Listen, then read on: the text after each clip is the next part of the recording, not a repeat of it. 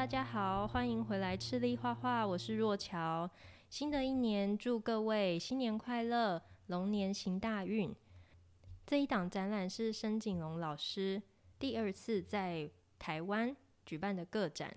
申景龙老师他是国立东京艺术大学雕塑系荣誉教授，策展人是我们台湾艺术大学雕塑系主任赖永兴老师，共同策划这一次。临近时光之蓝深井龙个展，我们来听听看策展人老师怎么说吧。各位听众，大家好，我是赖桑。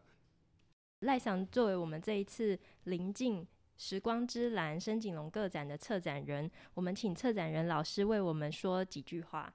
若乔好，各位听众大家好。其实这一次能够再次帮深井龙老师的个展担任策展人啊，我个人是非常的荣幸的，能够就是介绍一个这样的应该是大师级的一个雕塑家的展览，把它嗯介绍给一般大众，毕竟是一个非常好的经验。呃，有上一次的接触之后，有获得更多关于他的资料，那也也经过一些阅读，发现。就是一边阅读就会觉得说，这个艺术家真的是很不简单。好，他的作品为什么会做成这样的一个形式，还有他的意涵，我都觉得说会受到日本就是艺术界、学界都很重视的一个艺术家，真的是非常的不简单。那这回来的作品啊，就是有精选的部分。那我们也希望说，哎。各位听众有空的话，还可以到赤粒艺术中心来实地的观赏一下他的作品。谢谢老师。那我们来介绍一下展览好了。好，关于这一回的展览呢，诶，我上一回已经有帮申景龙老师测过一次了。那那时候我就是很直觉的，就是把那个展览主题命名为“诗与哲学的雕刻”，申景龙个展这样。那木雕作品。在现在的艺术世界非常的多，但是跟文学一样啊，就是说文学的作品非常多，可是可以可以让你就是把它当作诗来看待的，毕竟是少数。能够变成有诗的感觉的，不管是文学还是艺术品，它都有一个特质，就是被净化过的，变成一个你看起来就比较超脱、脱离自自就是日常啊，有这种感觉。申景龙老师的作品就是有这个特色，所以我做了一个“诗与哲学”这样的命名。啊，当然这一次第二次的时候，我们很客气的问他说，他要不要自己取个名字？哎，他自己就取了一个“宁静时光之蓝”，日本话叫 “Prism Toki no Naka no Ao”。其实这个看起来就是现代诗啦。那我觉得说，嗯。这个命名啊，真的是跟他的作品搭配起来非常的精准。是啊，他自己也有出版诗集吗？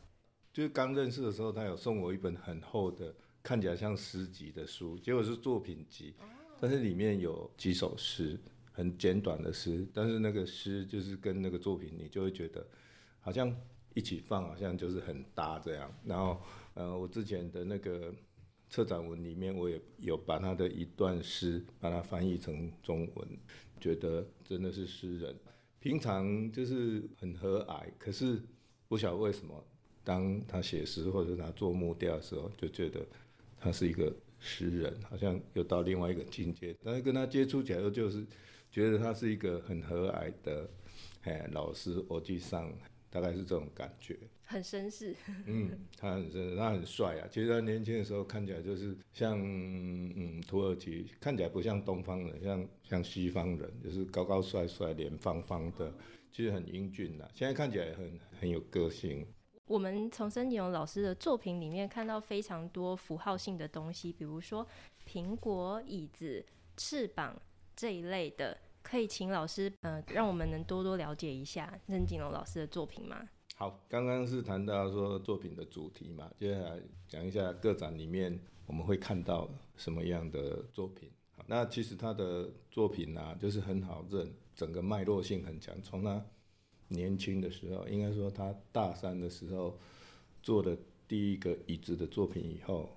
他有椅子啦、桌子啦、翅膀啦、哎、珠子啊、麻书啊、苹果等等这些欸、常见，我们日常里面的符号会在他的作品里面出现啊，都一直就是延续到现在，好像一辈子都在这个里面打转。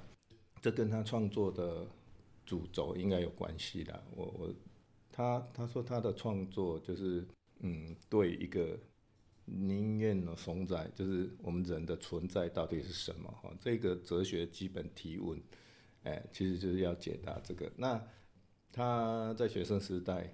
很讨厌做人体，所以，然后那时候也是那个 minimal art，就是极限主义非常盛行。那日本有那个物派 monoha 等等哈 conceptual art，那时候刚开始在世界上兴盛，他也试着去追寻，可是他觉得好像嗯那不是他要的。后来他就选择了那个要做自己的，他要表现人的存在，可是又又不想要人，所以他就选择我们周遭的这些物件。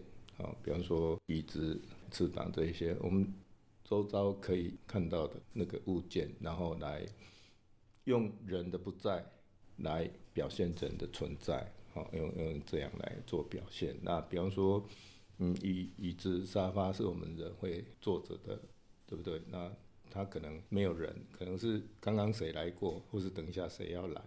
那翅膀可能会带着你想象要远去。哦，要旅行或者是要逃脱，有可以这样的想象。那记得他说，书是人精神的粮食，苹果是人肉体的粮食，都很简单呐。房子你会想要去住，它它是一个家，它是其实它并没有要在作品里面给你很深、很很深奥的那个理论，它就是很平凡的，是什么样的一个物件，你就会感受到一个很基本，这样就够了。哦，那我想。这跟诗好像有很深的关系，因为很好的诗你都会觉得它很简单易读。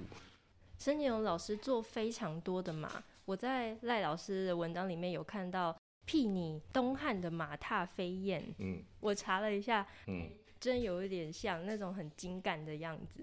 申锦荣老师的马的造型啊，有一点像就是汉朝前后期中国的那个马的造型。应该马也是长那个，但是我就觉得他有受到那个时候的影响了。他们两个我觉得都在说同样一个东西了。其实我是觉得说马应该是带领人类脱离地心引力最普通的一个动物吧。当你骑马奔腾的时候，有短暂的时间马四体离地，你人就在空中。其实这是。以前的人类就是能够离开地面，好像最最确实的一个行为啦。我我觉得那个马踏飞燕这这件作品，其实马的体是踏在飞燕上，所以它是在在暗示我在空中嘛。嗯、那孙景荣老师用一个呃比较明示啦，他就把翅膀装装在马的身上，让你感觉它是飞起来。当然，它姿势也是。两脚向人，两脚向后，可能是飞起来姿势等等哈，甚至于他有一些月之庭 Tsuki no Niwa 的作品，他是把那个马的腿拉长，拉长向上升起。其实我都觉得他这些作品的行为，其实都在暗示我我们人内心有一些基本的欲望，我要脱离这个繁杂的现实，我要暂时逃逸一下，我要暂时怎么样？我觉得这个都是。诗人的那个表现，真的就是非常的纯粹。嗯，是这一次的作品蛮多比较小型的物件，还有很多陶类的作品。森永老师好像东京艺大退休之后做比较多陶，是不是？嗯，他应该是都有啦，因为我嗯去拜访他的工作室，或者是。去他学校，倒是他家里我还没有去参观过，但是有看过几个他的那个展览的画册，或者是去看展览，都会发现个展里面啊，不会只有木雕，他都很喜欢放一些石雕，或者是陶瓷，或者是铸铜的作品，青铜的铸铸造的作品。我也本身也是在做雕塑的人啊，我都觉得说，其实这一些作品啊，你做同样一个创作啊，你就是。做一做，你就会觉得烦的时候，变个材质，然后同样的题材，可能可以调整一下你创作的一些厌烦啊，或者说，哎、你在木雕上没办法表现，我用铸铜，我用陶瓷，搞不好可以，呃，疏解一下你在表现上的一些情感啊，或者是嗯没办法解决的部分。而我觉得在感动很强的时候做出的作品，有时候就反而会更可爱。嗯，老师，你跟申景勇老师认识多久啦、啊？是在日本认识的吗？这可以说吗？好吧，讲一下吧。其实我跟他真正就是第一次照面是在博士班考试的时候，哦、他是主考官，哎、哦欸，很可惜那时候没有考上。所以那个应该是一九九九年，那一年就是考雕塑博士的国家个该多下那些，就是考雕塑的，哎，没有人合格了。我记得就载一车作品去考，就那一年一个都没有录取。嗯，好了，没有录取，我就到别的学校去了，也不错了。嗯、哦，其实跟申景龙老师的关系啊，我因为我读他的文章啊，他在讲说他年轻的时候啊。他对那个日本的物派的老师啊，他还蛮尊敬，然后还蛮就是推崇的。然后他有多次讲到有一个叫做 Yuhara Kazuo 啊，那汤原和夫啦，中文是这样哈。这个艺术家其实是我博士班的指导老师啦，所以我就觉得说，哎，更深的串联啊。当然，我雕塑系之前就是也推荐了两个木雕专攻的学生去东京艺大。念那个硕士班，哦，也是他有指导到了。学校的交流是先，啊，后来就是一些因缘际会，刺激画廊想帮他们办展览，我才居中帮忙，帮忙策展，帮忙协调，哦，那就慢慢的越来越熟。他来台湾之后，就一聊都是学雕塑，都是学木雕，然后以前有一些因缘，又有一些共同的朋友，就变成好像是一个很熟很熟的老朋友这样。老师上次去群马的工作室，是有发现什么很不错的作品吗？到群马的时候，他当然是有为这一次的展览有做一些新的作品的。其实他那个仓库就是前面是可以居住的地方嘛，啊，后面是仓库，就是放着从以前到现在的作品。其实很多都盖着，所以看不到。本来他就想要展的之外，我是有挑那个。翅膀是垂下，像树枝上面有翅膀的作品，因为我看到那个 有点枯藤老树昏鸦，就觉得有诗意上来，我就觉得说，哎、欸，这个可以拿来看看这样。其实画廊那空间不是很大，有一些看起来很巨大的作品，就怕说运送有困难，怕会弄坏，还有画廊空间不是很大，所以在尺寸上是有一点稍微节制一下。老师这一次的展览有一件是克莱因蓝的沙发，嗯，在申勇老师作品里面还算是蛮特别的，嗯，以前他都是用木头的原色，然后可能在翅膀上贴金箔，或是书苹果上面贴金箔，但是就那一件沙发，克莱因蓝的沙发，它没有贴任何箔类，完全都是用亚克力去漆它。非常魔幻，也很静 谧。我觉得要一个这么大克莱因蓝占视觉的这么大版面，真的会很夺目。嗯，他有一次的展览，我我不是记得很清楚，就所有的作品，几乎沙发什么的，全部都翅膀涂克莱因蓝。我之前有说过，说他的作品啊，展出的时候。尽可能的会把那个场域做一个经营，就是打灯光，他会尽量希望把那个灯光放暗，把它做成一个像一个剧场，一个剧场演出的中间那一个灰色时段，就是之前在这里生活过或演出过的人走了，下一批的人还没进来之前那一个灰色的那一个中间的时段，就是有一个让你去想象你的物语，你你的故事要产生，让你去产生的。那一种感觉，如果如果你的作品的细部什么的，你就是看起来是樟木，是是香榧木什么的，你你会被那个吸引去的时候，你可能比较难以去产生这样的情节，你可能被带到别的地方。可是我发现呐，就是说，当你除了克莱因蓝这样，或者是其他，包括那个贴铜箔让它发色，那个天蓝色的那一种。欸、有一点淡淡的绿那一种颜色，其实我都觉得有一个相同类似的效果，就是说它表面的这些细节会淡化，它就会变成一个氛围，就是会变成说他他会把那个整个作品的那个气氛会把它升华，你看的人就会被带入一个比较你刚刚说的梦幻，或者是一个很特殊的一个境界嘛。嗯，嗯也是申锦荣老师给大家的物语。嗯，他希望大家产生自己的物语的。